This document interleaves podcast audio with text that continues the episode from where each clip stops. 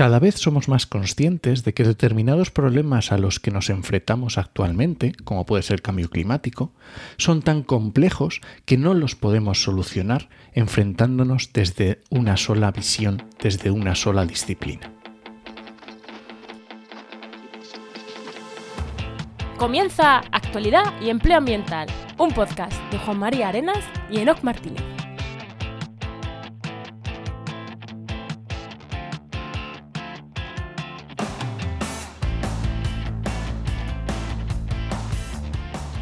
Buenas, soy Juan María Arenas. Y aquí Enoc Martínez. Y este podcast cuenta con el patrocinio de GeoInnova.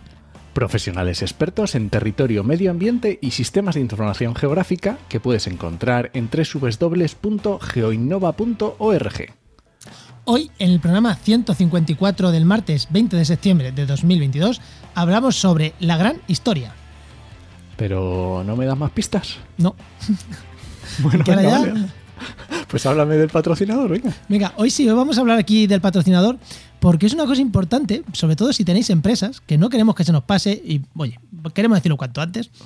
Eh, todos los cursos de Geinova, Enoch, bueno, todos no, parte de los cursos de Geinova pueden ser financiados a través de Fundae. ¿Sabes lo que es Fundae? Es como, bueno, es una, una organización del gobierno, ¿no? Que una, bueno, una, no sé, no sé qué, qué tiene, pero básicamente es como para poder dar cursos y que todos los trabajadores pueden acceder a cursos. Exactamente, como empresarios, nosotros también somos empresarios, a nuestros trabajadores podemos formarlos con unos cursos que están financiados por el gobierno y, tú haces el curso y el gobierno te devuelve vía impuestos y tal la totalidad del curso que has pagado. Pues Geinova, gran parte de los cursos de Geinova, de Sistema de Información Geográfica, de QGIS y demás, son financiados Fundae. O sea que, oye, si tienes una empresa, te interesa hacer ese tipo de cursos, pues míratelo porque mm, te salen gratis además. O sea, ah, míratelos en Claro, es, es como una bolsa que tienen los, Sí, trabajadores, efectivamente, que pueden utilizar a, a- a formación y que si no la pierden, o sea, que es que, yo qué sé, es gratis. Si no Sí, la sí. pierdes, Pues ya, ¿qué pues más ya quieres? A Genova, mira los cursos y si no, escribir a- a- en el contacto, oye, ¿qué cursos son Fundae? Y Violeta, que está ahí detrás del correo, os responderá y dirá, este, este, este y este. Muy bien, Venga, perfecto. pues ahora vamos ya con el, con la invitada de Enoch. Venga, preséntanos.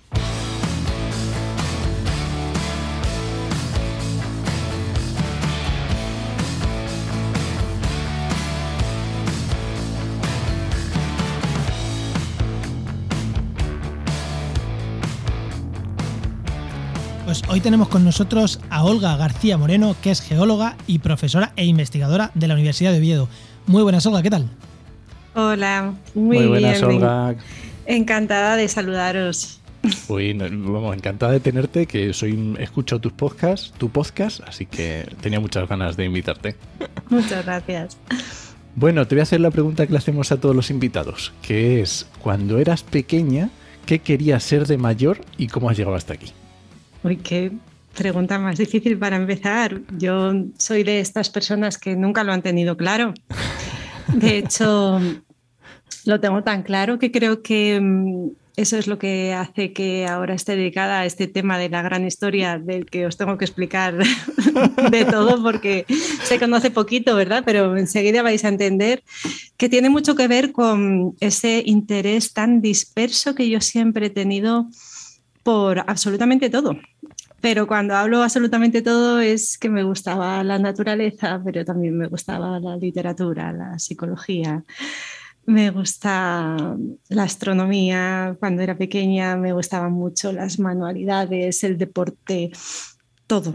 Y nunca supe cómo- responder esa pregunta. ¿Y cómo llega ese momento después de hacer bachillerato o COU y tienes que poner aquí eh, si vas a hacer una Pues carrera, qué carrera? Fue difícil, fue difícil. Hice un bachillerato de ciencias, de ciencias puras en su momento, cuando yo hice el COU. y estaba ahí enfocada, era muy buena estudiante, entonces, bueno, tenía esa presión que creo que los estudiantes siguen teniendo ahora, como si tienes muy buenas notas, tienes que meterte a estudiar una carrera que sea donde puedas lucirte, ¿no? Como buena estudiante. Entonces, casi casi iba ahí hacia alguna ingeniería cuando realmente no me veía yo como ingeniera. Entonces, entre las carreras de ciencias y mi pasión por la naturaleza, que es algo que bueno, siempre ha destacado un poquito más, sobre todo eso desde mis años del instituto, Pues eh, fue un viaje, fue un viaje con mi hermano, me llevó a las Islas Canarias y allí vi los volcanes y vi la geología en directo, ¿no? Y dije, wow, esto, esto es un misterio que a mí me gustaría resolver, ¿no? ¿Cómo sigue nuestro planeta vivo desde hace 4.500 millones de años? Y, y, yo creo que fue un poco eso lo que me llevó a hacer la licenciatura de geología y el doctorado también. Y ¿El doctorado en qué lo hiciste el doctorado? Mm, también en geología, mi especialidad es petrología. Eh, o sea, geología dura, ¿eh? O sea... Petrología experimental, lo mío eran las rocas. Y esto de la petrología experimental trata sobre mm, simular en el laboratorio eh, las condiciones que hay en el interior de la Tierra eh, con las cuales se forman las rocas más profundas, ¿no? las rocas ígneas magmáticas. Entonces, eh, ahí fue mi mayor grado de especialidad y a partir de ahí empecé otra vez a, moverme en espacios difusos. Estuve muchos años trabajando en ciencia de materiales, aplicando precisamente todos mis conocimientos sobre petrogénesis, sobre cómo se forman las rocas. Pues eso lo apliqué a, ciencia de materiales, en un centro de investigación en nanomateriales y nanotecnología. y a partir de ahí ya hacia, hacia la gran historia. Ya vi que realmente eh, el conocimiento y, mm, que puedes adquirir mediante una alta especialización al final puede ser aplicado en campos muy, muy diferentes y el trabajar con equipos multidisciplinares es algo que siempre me ha gustado mucho y bueno, pues ahí fue mi comienzo de la gran historia, que si queréis os cuento un poquito, que creo que me habéis llamado para eso. Sí, sí, ahora, ahora entramos, ahora entramos, ahora entramos, al tema. Porque el último episodio que hicimos antes de, irnos de vacaciones de verano fue con Juan Alexis Rivera, que nos habló del archipiélago chinijo, justamente, y nos habló del tema de, toda la importancia que tiene la geología allí y de claro, la biodiversidad que ha generado a través de todas las interacciones, que fue súper chulo me, gusta cuando la gente hace una carrera por eso, por un viaje, por una cosa así. Yo es que, no, yo es que soy biólogo. Los biólogos nacen. Los biólogos nacemos, biólogos. Pero el resto de gente que por un viaje hice esto, o sea, que es como, joder, qué guay. Si yo tuviera también esa... Pero no, somos biólogos, ya está, soy biólogo. Bueno, yo anduve ahí, ¿eh? tonteando biología, geología. Ya, pero no naciste bióloga, entonces no, puedes hacer biología. los biólogos nacen, ya está. Punto. está, es así. Bueno. No, pero es muy interesante también. Para los geólogos también hay mucho trabajo en temas de medio ambiente. ¿Vale? Porque antiguamente a lo mejor te teníamos la idea de que geología es muy, pues eso lo que dices tú, geología dura, ¿no? Petrología, incluso yo que sé, minas, este tipo de cosas, pero no, no, no. A día de hoy, geólogos trabajan muchísimo en temas ambientales, que es muy interesante. Sí, en la web de trabajaenmediambiente.com ¿no? pone muchas Siempre salen ofertas para geólogos. Sí, sí, sí. Eh, tenemos muchos conocimientos que son aplicables a, problemas ambientales y, muy necesarios. campo ahí. Sí, sí, sí. Sí. muy bien. Vamos con el tema, ¿no? Venga, vamos allá.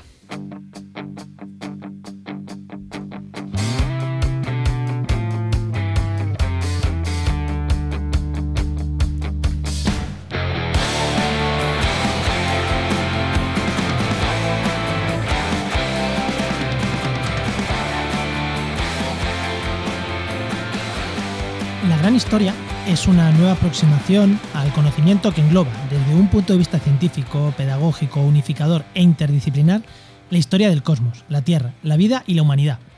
Esta es una descripción que, si no me he equivocado, me la ha pegado Enoch de, de, algún sitio, de tu página web, de algún sitio ahí. Y, digo, ya está, ya está claro, ya, hemos hecho el programa. Pero no me he mirado con una cara de, tío, te has entrado en lo mismo que yo. O sea, como no traigamos aquí a Olga que nos cuente qué es esto, y fue cuando dijimos, venga, me he puesto esto, ¿no? Y le dije, invítala, claro, que venga a contarnos qué es eso de la gran historia. ¿Qué es eso de la gran historia? Pues es algo que todavía estamos intentando describir, ¿vale? Lo que has leído ahí es la definición oficial de la Asociación Internacional de Big History o Gran Historia en inglés.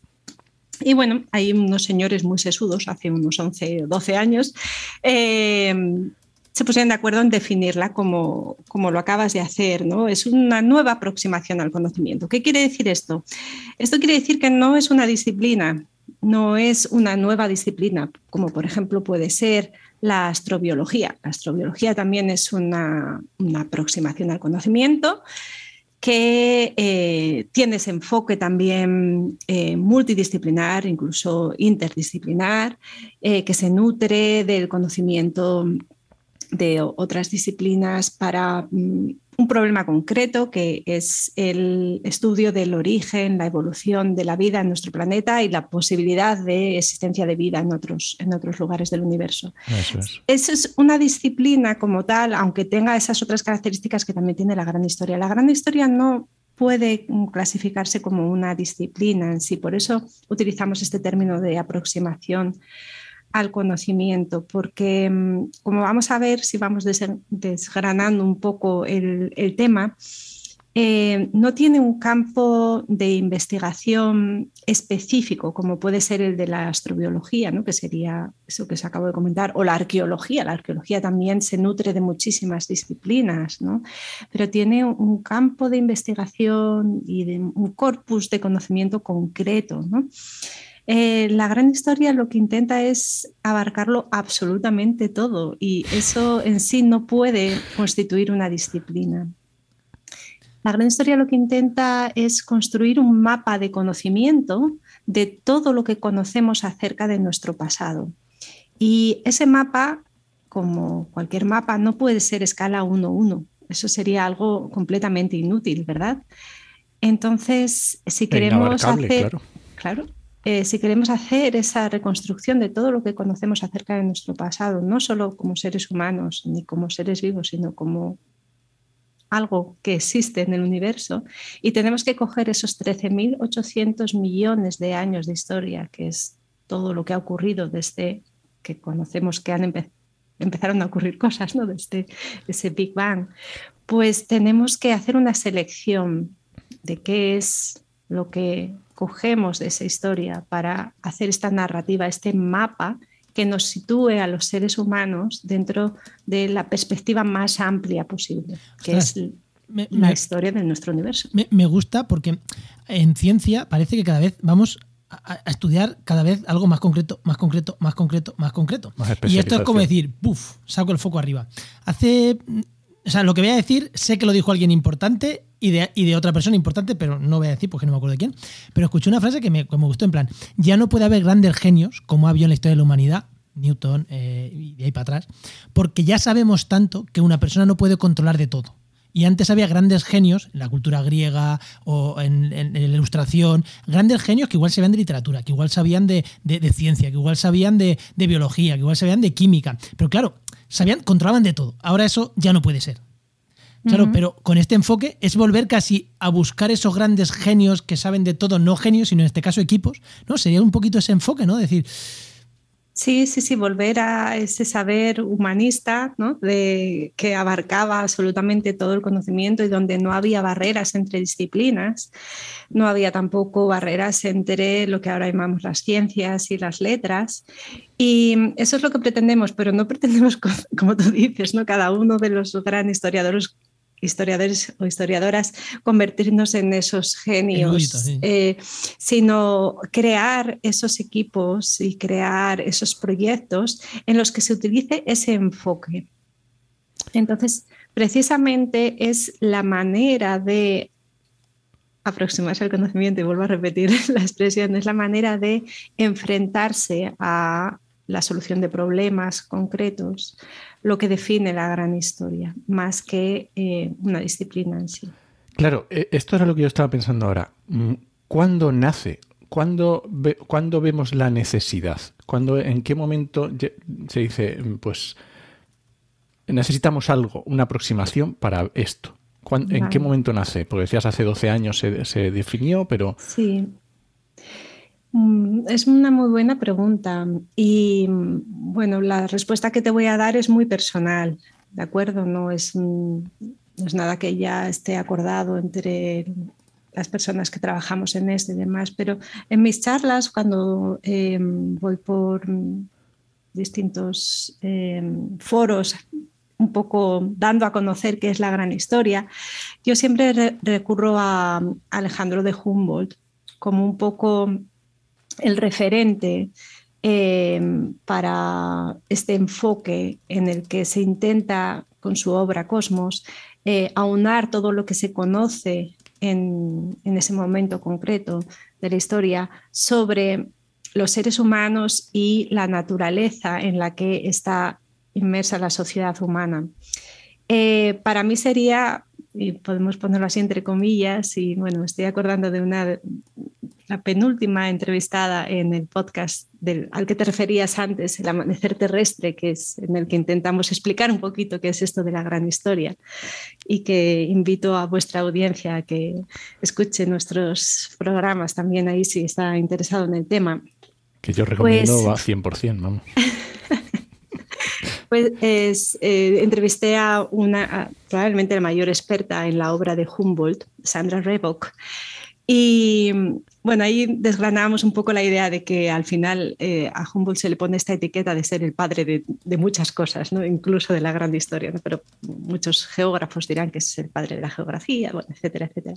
Pero para mí siempre ha sido una referencia a la obra Cosmos de Humboldt como ese inicio, decir, vale, estamos eh, desarrollando un método científico donde se está llegando a acumular una gran cantidad de conocimiento de distintas especialidades y él dijo, voy a intentar todo esto y ver cómo casan unas cosas con otras y, viendo esas relaciones entre esas distintas parcelas del conocimiento que ya estaban comenzando entonces, en el siglo XVIII, pues em, ya eh, adquirió este enfoque de la gran historia. Mm, después eso quedó más o menos olvidado y durante el siglo XIX y principios del siglo XX, eh, bueno, pues eh, la investigación científica y el mundo académico se centró mucho en las, especialidades concretas, disciplinas concretas que cada vez van a aislar los problemas de manera más pequeña para poder ahondar más en ellos. Y ahí, bueno, pues hubo muchísimos avances científicos y tecnológicos que han sido muy buenos para, también entre comillas, el desarrollo de la sociedad humana, para el aumento de la calidad de vida de muchas personas en el planeta. Pero eh, ahí se perdió el foco, se perdió el foco amplio que es el que ofrece la gran historia. Y creo que se recuperó o se comenzó a recuperar eh, a principios de los años 70 del siglo XX, o concretamente, si esto es algo a lo que hacemos referencia también mucho, y de ahí viene el nombre del podcast, El Amanecer Terrestre. El Amanecer Terrestre es esa imagen que tenemos eh, que fue tomada por el Apolo 8 cuando se vio el amanecer de la Tierra desde la Luna. Desde la Luna, claro. Y esto fue en 1968, creo que fue las Navidades 1968, si no me equivoco, la, foto se publicó ya a principios de 1969. Y para mucha gente, por ejemplo, uno de los eh, profesores europeos que más ha trabajado en gran historia, el profesor Fred Speer, em, fue eh, una manera de darnos cuenta al ver esa ese lugar que habitamos, esa imagen, esa imagen de la Tierra desde el espacio, lo que comenzó de nuevo a despertar algunas eh, mentes en esta manera de pensar. Poco después de eso, pues comenzaron todos los movimientos ambientalistas, también la publicación del informe Meadows, etc. eso, y eso te quería decir unido con El informe Meadows creo que se cumple ahora 50 años, además. Claro. Tú has dicho del inicio de esto es, es Humboldt, también es el padre de la ecología. También, aparte de la geografía, de la ecología también. el padre de la ecología también. Por eso, o sea, que, o sea, que eso, que lo que acabas de decir, el, renacer del ecologismo tal, van de la mm. mano. Son dos conceptos que, bueno, creo que, pero sí, sí que son, porque también son, la ecología también es muy multidisciplinar, es una rama bastante multidisciplinar. No tanto como lo que nos estás contando, pero creo que también un poco van, van de la mano. Que quiero separar también ecología de ecologismo, que no tiene por qué ser lo mismo, son dos cosas diferentes. Vale, y, claro, eh, está muy bien porque dices tú, vale, ahora tenemos que volver, eh, hemos, eh, se ha producido esta, este, este, ese tránsito, ¿vale? Pero ¿por qué lo necesitamos? ¿Por qué nos damos cuenta con, esta, con este amanecer terrestre, con esta imagen? ¿Por qué, qué necesidades es lo que se ve? ¿Qué, era lo que faltaba para decir, no, es que tenemos que volver a, este, a esta big history, a este abrir el foco? Bueno, mm, esa pregunta, de nuevo, muy aguda, muy interesante. Em, yo la replantearía porque para mucha gente, para la mayoría de la gente, para mm, casi todo el mundo, esa visión aún no es necesaria. Mm.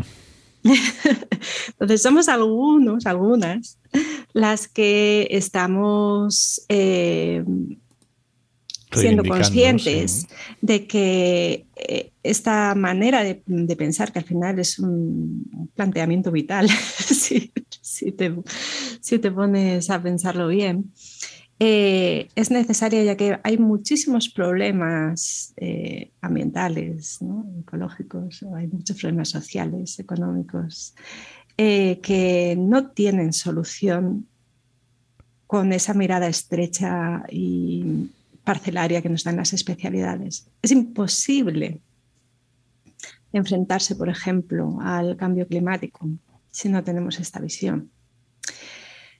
Eh, por eso te digo que para las personas que consideran que hay problemas que afectan a las sociedades humanas o a la sociedad humana en general, global, si es que existe, que no, pueden ser resueltos desde las especialidades, por mucho que ahondemos en ellas. Entonces, de ahí surge esa necesidad. Vale. Bien, creo que nos ha quedado claro. Vale, ahora, un paso más allá, porque Tú no eres filósofa, no eres porque dices, va, esto lo hizo un filósofo aquí, qué tal, qué cual. No, no, no, no. ¿Quién te ha dicho a ti que no? Bueno, sí, pero. Alba, también pensé hacer filosofía, ¿eh? más. No, lo quería decir antes, porque, claro, por no adelantarlo, o sea, tenías que saber lo que es la gran historia. Para, cuando he dicho geólogo, te iba a decir, te pegaba más filosofía. Pero, pero me lo estás diciendo desde una aproximación de geóloga. Eh, tu tesis es un tema de geología y sigues investigando cosas de geología. Claro, no, no, es que seas una geóloga que te has ido completamente a otro mundo, no. Sigues siendo geóloga, sigues investigando cosas de geología. Mm, aunque, aunque le metas otra, aunque le metas otra visión, pero sigues siendo geóloga. Ahí. Sí, pero claro, ¿cómo se enfoca esto o cómo, cómo desde las ciencias aportamos esa visión? Porque es verdad que, los científicos somos, vale, sí, pero vamos a hacer números, vamos a aportar eh, más allá de una, mm, entre comillas, eh, línea filosófica que, bueno, que hmm. sí, una línea filosófica ya, pero eso aterrízalo en cosas, eh, los geólogos, eh, los científicos somos de, aterrizarlo en cosas.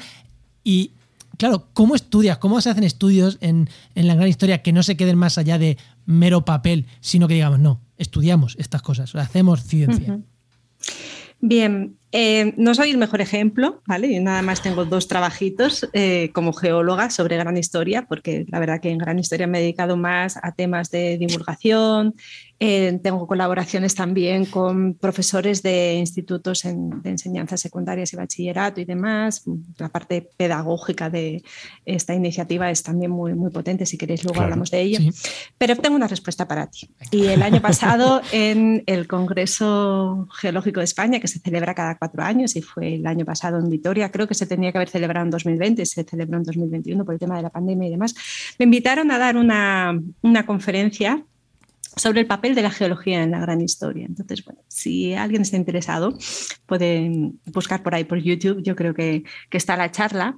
Y ahí mostraba mm, varios ejemplos de investigaciones en geología sacadas de revistas de mucho prestigio, de alto impacto, Science, Nature, etcétera, donde ya se está haciendo gran historia sin que se llame Big History concretamente. Por ejemplo, mm. Cualquier trabajo, mm, déjame que tengo que tirar de la memoria ahora para elegir a, alguno bueno, pero eh, hay un trabajo publicado, si queréis luego os doy las referencias, si ponéis notas. Sí, claro, sí, sí. Em, creo que es en la revista Science, sobre el inicio de la dinastía, la primera dinastía china, la dinastía Xia que estaba basado en una leyenda de una gran inundación que hubo en un río, entonces hubo un héroe que salvó a la población y a partir de ahí bueno, viene toda la historia de esa, de esa dinastía. Pues hicieron una investigación en la que participaron, lógicamente, geólogos, geofísicos, arqueólogos, lingüistas, eh, filólogos, mm, historiadores. una lista, historiadores, una lista de como 14 departamentos o 15 filiaciones diferentes, pero de diferentes especialidades, todos trabajando de manera conjunta Y la base fue un estudio geológico. Estudiaron los sedimentos que encontraron relacionados con los depósitos de esa gran inundación. Claro. Y a partir de ahí, tirando del hilo y haciendo dataciones y comprobando con los, eh, tanto la tradición oral como los textos escritos que había sobre el tema, etcétera, etcétera, consiguieron reconstruir el puzzle del inicio de esa dinastía. Eso es un enfoque para mí mm, de gran historia. Y si los lingüistas solos hubiesen intentado enfrentarse al problema, no lo hubiesen resuelto, si los geólogos y geofísicos solos hubiesen encontrado esos depósitos, pues los habrían datado, habrían publicado, pero no lo hubiesen relacionado con la historia humana de ninguna manera. Entonces, eh, ese tipo de investigaciones para mí son investigaciones en gran historia y hay multitud de trabajos relacionados con el tema. Eh, muchísimos relacionados con cambios climáticos en el pasado también y cómo eso ha afectado a diferentes sociedades, claro. etcétera. Oye, y, creo que tenías, me, sonaba también un ejemplo que algo de investigación has hecho sobre el oro en la península ibérica también, ¿no? Sí, sí, sí. Por, traerlo un poco más acá para que no nos. Sí, ese es uno de los humildes ejemplos que, decía que eh, en donde he aplicado el, enfoque de la gran historia eh, a la casuística que tenemos en el noroeste de la península ibérica, donde tenemos una alta concentración de yacimientos minerales de, oro. Entonces, en ese artículo, en esta investigación, lo que hicimos es relacionar la geología tan peculiar de esta parte de la península ibérica con el cómo los romanos llegaron hasta aquí interesados por ese oro, gracias a que en un momento determinado hubo un cambio en el sistema monetario al, comienzo, al comienzo del imperio y eso hizo que ampliasen los campos de exploración y nunca habían estado interesados los romanos en meterse en estas tierras inhóspitas donde hay un relieve muy importante, donde había también unas mm, tribus mm, bastante hostiles con las que no querían mm, relacionarse en absoluto hasta que vieron que realmente pues, tenían que hacerlo porque el, oro les, les, interesaba más que, cualquier otro tema. Y como eso influenció en la cultura en esta parte de, la península ibérica, etc. Entonces, ese es, ese es un ejemplo también pequeñito de... A eso lo llamamos las pequeñas grandes historias. Esta sería la pequeña gran historia del oro en el noroeste de la península ibérica. Me, me, me, gusta un montón porque además en ecología y sobre todo cuando haces eh, cosas del pasado, hay veces que, te encuentras eh, porque una especie está aquí y dices, y desde la aproximación de la biología no, no, o sea, es imposible y luego te lees un escrito inca y dices, claro, porque se lo comían las, llamas. Eh, una investigación, un grupo de investigación que yo estaba era súper interesante porque le, pidieron restaurar unos acuíferos destrozados en, creo que en Atiquipa. Eh, y, o sea, hicieron de todo, de todo. Pruebas genéticas a los árboles, porque era que los árboles estaban muriendo y no captaban la precipitación horizontal, el efecto Foehn de lluvia. Hicieron de todo y nada les salía, nada. Eh, era la, eran especies, o sea, nada desde la aproximación biológica. Claro. Y en uno de los viajes, una de las investigadoras leyó que ahí habían yacimientos, no sé si incas o mayas, algunos de estos, creo que eran incas Claro, al, leer un historiador decir que, hace 500 años ahí había incas y decir, ostras, y estas especies viven 500 años, el problema es que los plantaron los incas. Por eso no se regenera el bosque, porque no hay incas volviendo a plantar esos árboles. Claro, si hubieran hecho un enfoque de decir, no, no, vamos a meter aquí historiadores, ese problema hubiera estado resuelto desde el primer momento. Y no hubieran estado mucho tiempo investigando de, ostras, ¿por qué? Y fue eso. Y fue un, una lectura de avión de lo, que es. Mm, pero claro, una lectura de un tema que no era de biología, lo que dio la pista para resolver el problema. Problema resuelto. Ya ahora se sabe cómo plantar esos árboles allí que tienen que pasar por el estómago de una llama. ya está. O algo así era la solución. Y era, un ejemplo de gran historia sin saber, bueno, y no se hacía gran historia, pero es un ejemplo claro de investigación en gran historia. Que lo sufrí en primera persona en mi grupo de investigación, vamos. Pero bueno, el término gran historia comenzó, bueno, la Asociación Internacional de Big History se fundó, como os decía, hace 11 años, creo que o 12 años, en 2010, 12 años. Y anteriormente sí que había cursos de Big History en la Universidad de Amsterdam y en la Universidad de Macquarie en Sydney, en Australia. Pero eso no significa que comenzar ahí la gran historia. Hay multitud de trabajos con el enfoque de la gran historia que no son denominados así. Simplemente nosotros ahora recopilamos eso y lo enfocamos de esta manera. Por, volver al método científico, antes de ir a la parte pedagógica, que tengo aquí a no viendo en el documento que te va a preguntar algo de, eso, eh, ¿podemos, ¿podemos decir que algo tiene un enfoque de gran historia cuando te ves los grupos investigadores y ves investigadores de muchos tipos diferentes o no solo con eso? Mm, o, es algo más que decir, no, no, aparte de juntar historiadores, biólogos y geólogos, eso sí que trabajan nuevamente juntos, y filósofos, ¿hay algo más para que un trabajo pueda considerarse de gran historia o en realidad ese es el objetivo principal? No está definido como tal, como objetivo principal, pero siempre que hay un trabajo de investigación en el que eh, trabajan equipos multidisciplinares de una manera interdisciplinar, quiere decir que no haga cada uno su parte y luego lo junten, sino que se junten para, como decías tú antes, no solucionar el problema de manera conjunta. Siempre que se utilicen distintas escalas espaciales y temporales, también eh, se está trabajando en gran historia. Siempre que eh, se borren esas eh, barreras que hay entre eh, las disciplinas denominadas de ciencias y de letras. todo eso yo lo considero una gran historia.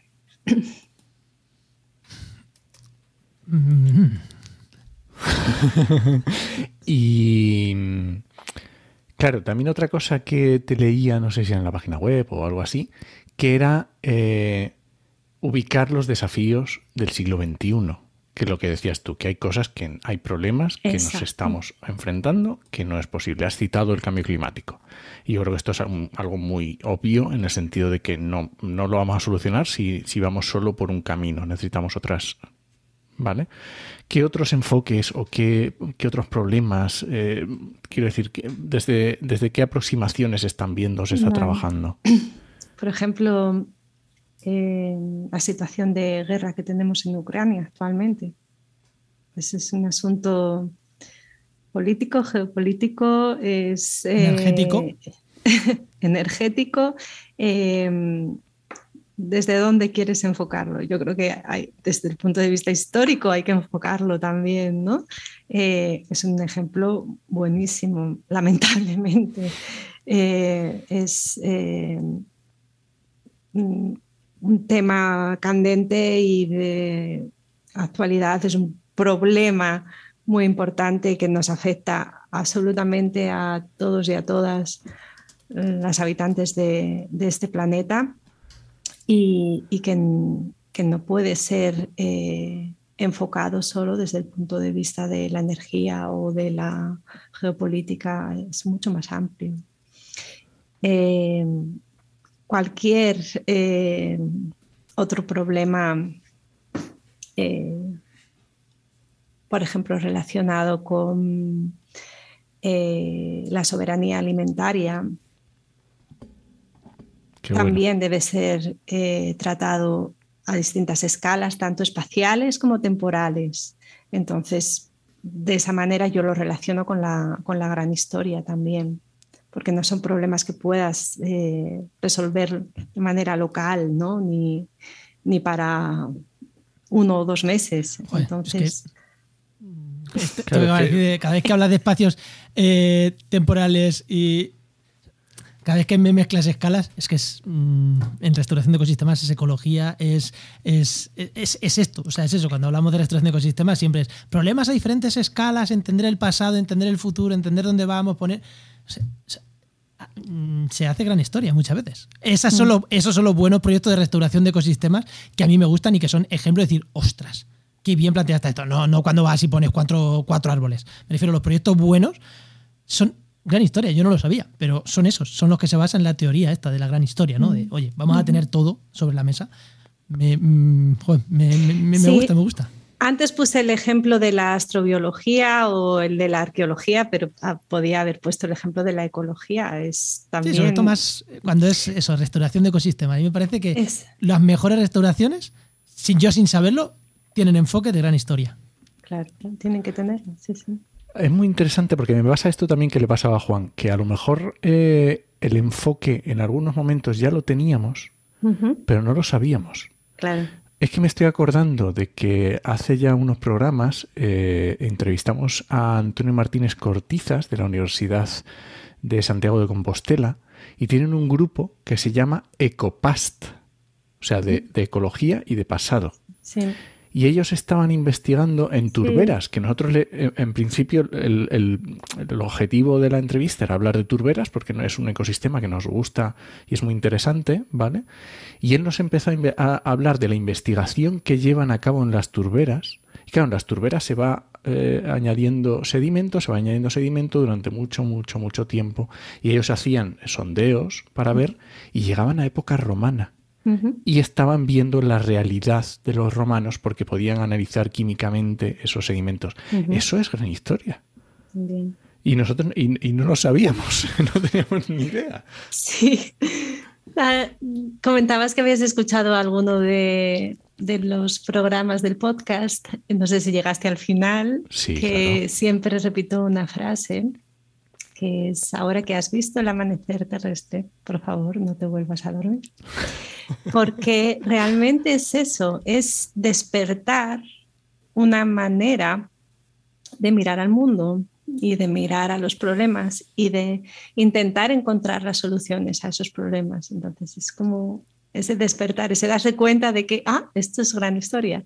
Y ahora que lo habéis entendido, vosotros vais a empezar a ver gran historia por todas Sí, partes. sí, yo creo que- es lo que le pasa a todo el mundo. Claro, entendido lo teníamos y además lo teníamos asumido, nos has visto, tenemos asumido ese enfoque, ese enfoque de la investigación que nos encanta tanto a nos como a mí, interdisciplinar. Por aquí ha pasado gente muy dispar para entrevistar, para hablar de temas ambientales desde Claro. la psicología, desde gente de la política, de sitios muy dispares. O sea que nosotros ese, ese enfoque, y en este programa especialmente lo tenemos, lo que no sabemos Claro. era cómo, se- cómo, cómo lo llamabais los científicos a eso. Y, y cuando, y cuando reunís científicos, bueno, científicos, me da igual, meto en el saco a todos, sean de letras, Sí, sean de ciencias, sean de lo que Sí, sea, sociólogos, historiadores, los meto todos en el mismo saco. Eh, ¿Qué peso tienen los científicos de carrera científica, geólogos, biólogos, eh, ecólogos, ambientólogos, eh, frente a historiadores, eh, filósofos? Digo, en el grupo este que tenéis de los congresos que hagáis. Y segunda pregunta, ¿y los ingenieros qué? Primera vez a la primera y después a la segunda. Vale. Pues eh, a la primera te voy a contestar con otra pregunta Venga. y es ¿dónde? Porque el peso de distintas disciplinas dentro de la gran historia es muy diferente en Estados Unidos, Canadá y Australia Anda. y en el resto del mundo. Es curioso. Vale, pues diferencias. En Estados Unidos, sobre todo, y bueno, la mayor parte de los participantes en la Asociación Internacional de Digister vienen de este, de este país, eh, son los historiadores. Tienen un enfoque más desde la historia, como ampliando la historia a la gran historia. Y sin embargo, en Europa, en la red europea de, Big History, y en otros países eh, fuera de América, Estados Unidos, o sea, de, perdón, de Estados Unidos, Canadá y, Australia, eh, son más científicos de otras especialidades. Hay ya más geólogos, tenemos también arquitectas, tenemos, bueno, hay bastantes geólogos. eh, matemáticos, eh, lingüistas, eh, Quizá Europa, Europa realmente es más Big History, porque si la Big History solo la hacen historiadores, estamos donde estábamos. Creo yo, si solo hay historiadores, mm, estamos donde estábamos. O sea que creo que me gusta más el enfoque europeo, que parece más interdisciplinar, ¿no? Por lo que entiendo. A mí también. Se me ve el plumero, quizá. Claro, es que, es que si el enfoque es hacer cosas interdiscipli- interdisciplinarias y solo tenemos historiadores, pues sí. Esto es Y respecto a la segunda pregunta, pues pocos, pocos ingenieros e ingenieras. Muy pocos. es que, es que aquí- esos son más cuadriculados. Son de Sí. vamos a resolver este problema y déjate de tonterías y de pensar. Aquí en la Universidad de Oviedo uh, hubo algún interés, pero participantes no tenemos. Bueno, ya está. Oye, Ya está, está, es lo que cada digo. uno Igual es por, dedicarse. o sea, son más, nuevamente un ingeniero es más cuadriculado, más. Sí, Eh, de ma- ¿esto más para qué de- sirve? A ver, esto Sí. es la gran historia. ¿Para Sí, qué de sirve solucionar esto? problemas. Claro. y ya está, perfecto. Es, igual tiene un enfoque demasiado filosófico, como decíais antes. Y bueno, eh, sí que trabajamos con filósofos en la red europea, sí que hay bastantes filósofos Era evidente. sí. Vale. Y mucha influencia tengo por ahí. Me gusta mucho la filosofía. me gusta. Y claro, e- era esto que nos decías justo de tu frase de no, de ahora que, la- que has conocido esto, eh, no, no te vuelvas a dormir, pero esto hay que enseñarlo. ¿Cómo se hace la pedagogía de esto? ¿Cómo se enseña? ¿Cómo se da a conocer este, este enfoque? Vamos a decirlo. Pues em, de nuevo, hay muchas opciones. y lo que no hacemos es em, construir una cronología. ¿no? Es decir, bueno, pues esto empezó en el Big Bang y hemos llegado al momento actual y hemos pasado por aquí, por aquí, por aquí. Eso no tendría ningún se- sentido. Em, hay muchas maneras de enfocar eh, la docencia eh, una de ellas puede ser, por ejemplo, con los ejemplos de los que hablábamos antes de las pequeñas grandes historias. ¿no? Por ejemplo, a los estudiantes, después de darles unas pequeñas orientaciones, pues ciertos eventos en los que se ha observado cómo ha habido una evolución en el universo, ¿no? que en estos 13.800 millones de años han ido pasando cosas por las que la complejidad ha ido aumentando, ¿no? desde un universo extremadamente sencillo tras el Big Bang, donde solo había átomos de hidrógeno, hasta pues, un planeta como el nuestro, donde se ha desarrollado una sociedad humana con todas las relaciones que tenemos entre nosotros, todo el desarrollo de tecnología, etcétera, etcétera, pues se ve que ahí ha habido un aumento de la complejidad. Eh, se pueden ir marcando ciertos hitos, ciertos momentos en esa cronología para los estudiantes y que luego eh, ellos escojan un tema de su interés. Puede ser, pues, me ocurre, un ejemplo típico que rueda por ahí es eh, las zapatillas Nike. ¿no? Pues un estudiante, en esas épocas, ¿no? en secundaria y bachillerato están tan interesados por la ropa y demás, pues la pequeña gran historia de las zapatillas Nike. Entonces, toman la historia no desde el momento en el que se crearon las primeras zapatillas, por ejemplo, sino que van más atrás en el tiempo y los que le- lo que les pedimos es que utilicen ese mismo enfoque, que utilicen distintas escalas espaciales o temporales o las dos cosas y que de esos hitos que vamos contando eh, que explican ese aumento de la evolución, del, perdón, de la, ese aumento de la complejidad La en el complejidad. universo, pues que cojan alguno de esos momentos. ¿no? Eh, esa sería una manera, un enfoque a través de las pequeñas grandes historias. Yo creo que es muy interesante, además se ven muy, muy motivados. Hay un proyecto muy concreto que se titula el Big History Project. Se cogieron el nombre, entonces lo, lo acapararon todo. Es un proyecto que en su momento fue financiado por la Fundación Bill Gates, porque este hombre estaba muy interesado en que eh, esta manera de aproximarse al conocimiento pues, pudiese ser utilizada en todos los institutos de todo el mundo.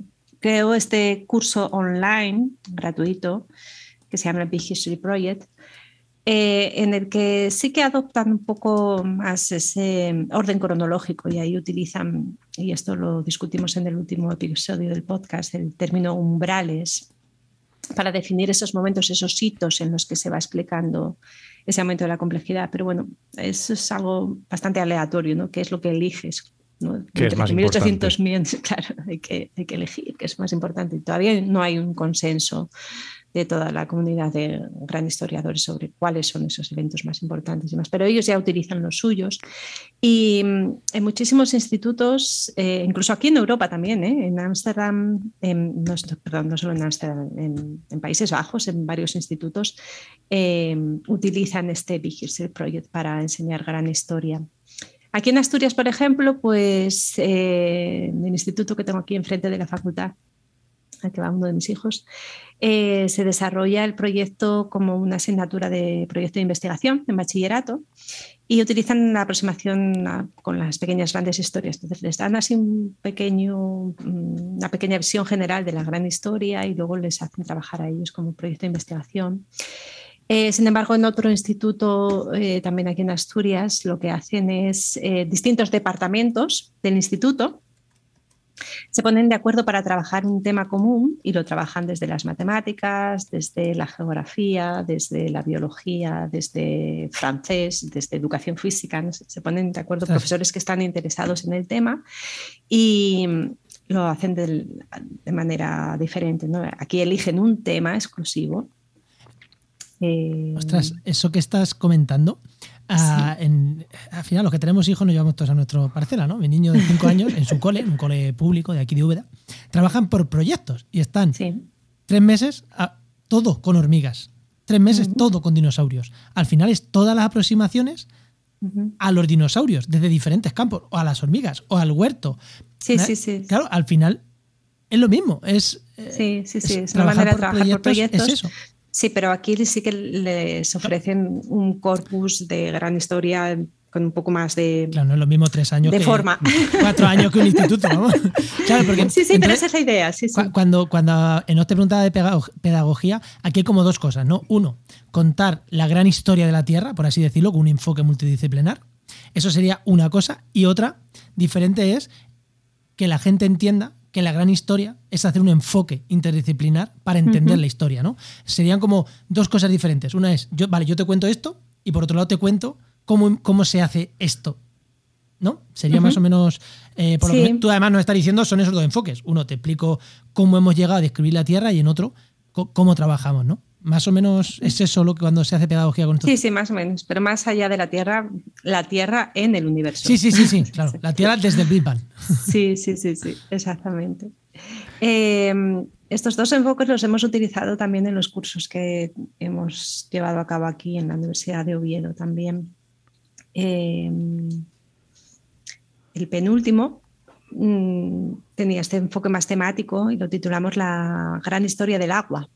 Entonces nuestra excusa para montar el curso era el agua. Entonces eh, teníamos especialistas desde astronomía y astrofísica hasta eh, ecología, eh, con todas las disciplinas intermedias que te puedas imaginar, para explicar la importancia del agua en, en nuestro mundo. Y producto de esto tenemos una publicación que va a salir en forma de libro, espero en los próximos meses. Eh, la va a publicar la editorial de la Universidad de Oviedo, Edi1. va a ser nuestra primera monografía sobre, sobre gran historia en, nuestro idioma, en castellano, la gran historia del agua. Ostras, qué Si queréis cuando se publique, pues mm, me llamáis de nuevo y os cuento todo sobre la gran historia del agua. Pues, eh, o, al revés, cuando se publique, eh, escríbenos. Pues, Enoch, ¿alguna cosita más? Es que claro, yo estaba pensando porque hemos empezado con el enfoque, porque lo hacemos también en educación ambiental. Siempre nos vamos a los niños, a, los colegios y tal. Pero claro, no es solo los niños y los colegios, que obviamente es muy importante porque es el futuro, o sea, lo sabemos, está clarísimo.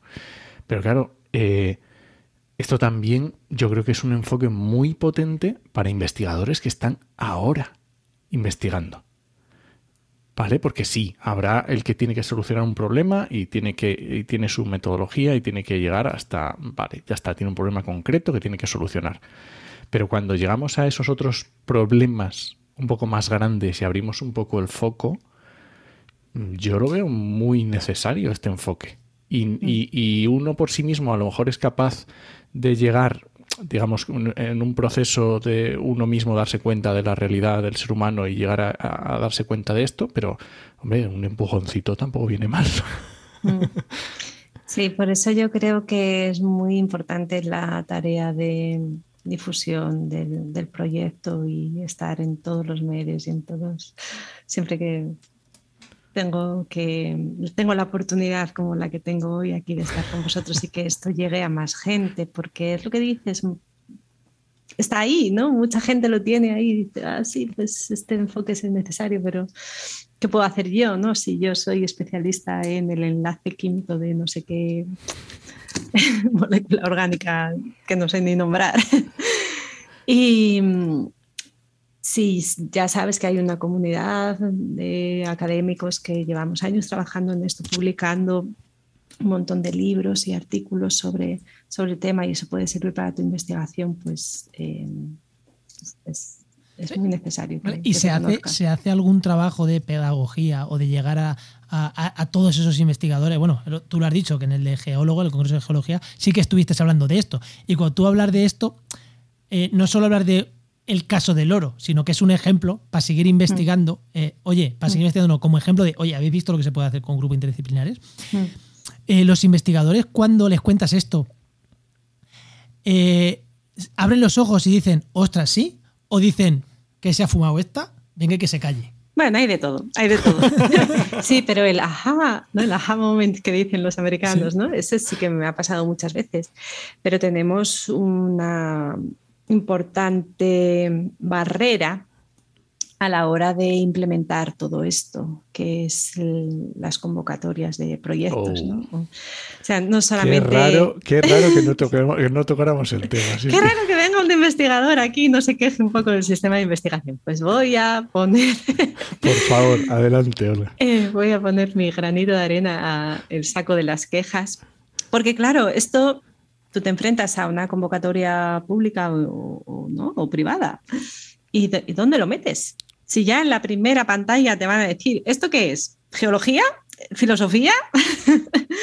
¿Biología? ¿Esto dónde lo metes? Claro, yo siendo geóloga, si yo soy la que solicita, lo, lo va a presentar como un proyecto de geología, pero entonces eso implica que va a haber un panel de expertos en geología que no hayan oído nunca hablar nada sobre gran historia y ya ahí se acabó el cuento. Nosotros no tenemos ningún proyecto financiado actualmente. Todo esto lo hacemos eh, porque nos gusta, porque nos apasiona, porque creemos que es muy necesario y tenemos nuestras otras investigaciones paralelas que vamos compaginando como, como podemos. Al final es súper Entonces, es, es, un hándicap muy, muy grande, es una, es una barrera, es un esto, Esto pasa también con, con, con, investigaciones a largo plazo, en ecología, que es el caso. O sea, una investigación a tres años, a cinco años, eh, en ciencias forestales pasa lo mismo. Hay investigaciones que tienen que durar 20 para que tengan sentido. Claro, eh, claro, ¿qué pasa? Que hay que pedir proyectos, eso, inventándose proyectos para cosas pequeñas y realmente siguiendo con líneas de investigación más amplias. en este caso supongo que será lo mismo, no inventándose, sino haciendo investigaciones, pero orientadas a que os sirvan a esas otras líneas de investigación más amplias. En los últimos años estoy observando que es eh, relativamente más sencillo eh, conseguir esto desde disciplinas de las denominadas humanidades que desde las ciencias mm, más experimentales. Mm. Igual porque están más eh, abiertos de mente, un filósofo igual está más abierto de mente que un ingeniero, que un científico. Por ejemplo, y vuelvo otra vez a, los episodios más recientes del podcast, tenemos el proyecto de Luzmar González Arias, que estuvo en el penúltimo episodio, y tiene un proyecto del Plan Nacional dedicado a, a ver que me salga el nombre, perdonadme, eh, uy, ya es muy tarde, se me está empezando a, ir la pinza. Me saldrá, me saldrá. Humanidades, en las notas. humanidades sanitarias, o bueno, cómo eh, aplicar las humanidades a el, mundo de la medicina, la salud y directamente a los hospitales, ¿no? Cómo puede eh, por ejemplo, la literatura, ser buena para la salud también. ¿no?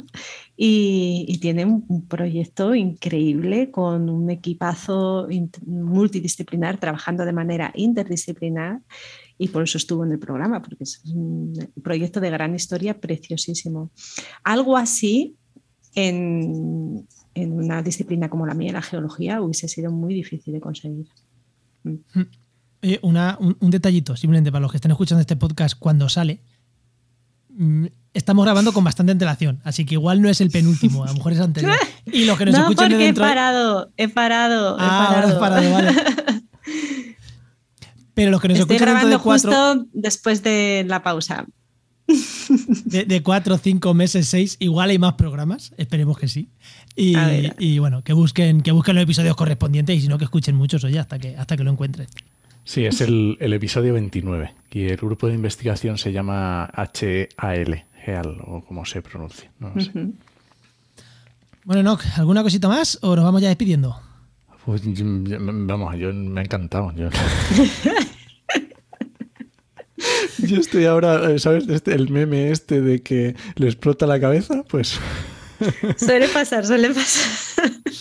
Yo, yo- yo no, porque yo creo que este enfoque ya lo tenía, sin saber que se llamaba así. Me ha gustado que, que exista, que tenga nombre, que haya gente trabajando en estos enfoques multidisciplinares, pero yo creo que lo tenía tan integrado en que la restauración, cuando estaba investigando, en que la restauración de ecosistemas tenía que ser multidisciplinar, que es que me- a mí me encanta, ¿no? ya te digo, me encanta este, me encanta este enfoque y, y- y me, me gusta que desde muchos sitios se está haciendo este enfoque, así que Te sientes identificado, Sí. genial.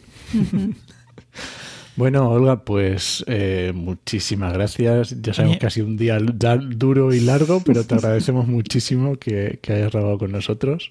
Ha sido un placer. Enoch, se te he olvi- pasado. Espera, espera, Enoch, se te ha olvidado el momento spam. El momento spam, Ah, tu bueno, podcast, ¿no? Pues sí. O alguna otra cosa que nos quieras recomendar. Y dónde te podemos seguir y esas cosas. A ver, si ya he hablado del podcast, he hablado Bueno, pues del libro. de Eh, tu Twitter, uy. yo qué sé. o- Del Twitter, no sé, de LinkedIn. Bueno, buscar el amanecer terrestre en Twitter, en Instagram y mm, bueno, no, tampoco quiero abusar, me No, siento un está poco. perfecto. No, no, no, está perfecto, está perfecto. Al final siempre hay momento spam. O sea que eso. a- tenemos a los invitados acostumbrados, a los invitados no, a los oyentes acostumbrados a que al, al final hay un minutito de momento spam. Hombre, es que si, si les ha encantado esto y luego no saben dónde buscar más, no puede ser, vamos. Bueno, Olga, pues ahora sí que muchísimas, muchísimas, muchísimas gracias por este ratito que nos has regalado. Muchas gracias, Olga. Ha sido súper divertido, me lo pasa muy bien, sois majísimos, lo habéis hecho que sea así ligero y agradable y bueno, creo que han quedado cosillas por ahí que si queréis otro día, aprovechando lo de la publicación de la gran historia del agua, pues podemos ahondar un poquito más en ello. Muchas Perfecto. gracias. Estaría Perfecto. genial. Pues hasta muchísimas otra. gracias. Hasta luego. Adiós.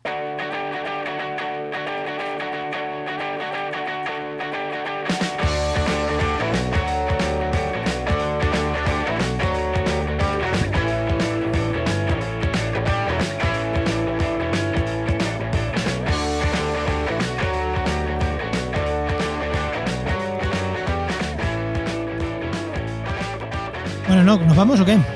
Siempre, pero déjame antes que te recomiendo un podcast. ¿El de esta muchacha otra vez? Hombre, por supuesto, el amanecer, el amanecer terrestre, yo creo que hay que recomendarlo. Nada, nada, ahí, ahí. Y, y sobre todo, como ha dicho que lo tiene parado, y ya os digo yo que entre después del programa ha dicho que lo va a tener para un tiempecito, Hombre, normal, claro. animarla, animarla que, a que si os gusta, escribirle, decirle, oye, que el podcast mola mucho. Claro, la seguís en Twitter y, y recompartir los programas, ya sabéis, estas cosas que nos hacen ilusión a los podcasters. Oye, y si lo hacéis también con el nuestro, tampoco pasa nada, ¿eh? que a nosotros también nos hace ilusión, que nos comentéis, que nos lo compartáis, a ver si, a ver si lo estoy diciendo todos los días y solo me vais a hacer caso hoy que lo digo para otro podcast. No, con nosotros también, leche. No nos vamos a enfadar. Bueno, Bueno. venga. Este podcast pertenece a la red de podcast Podcastidae, la red de podcast de ciencia, medio ambiente y naturaleza. Y ya he dicho lo que iba a decir, de que muchas gracias por compartir, pero lo he dicho antes, así que eso. Eh, comentarle a esta chica y comentarme a nosotros. pues nada. Nos escuchamos en el siguiente programa de actualidad y empleo ambiental. Nos escuchamos. Adiós.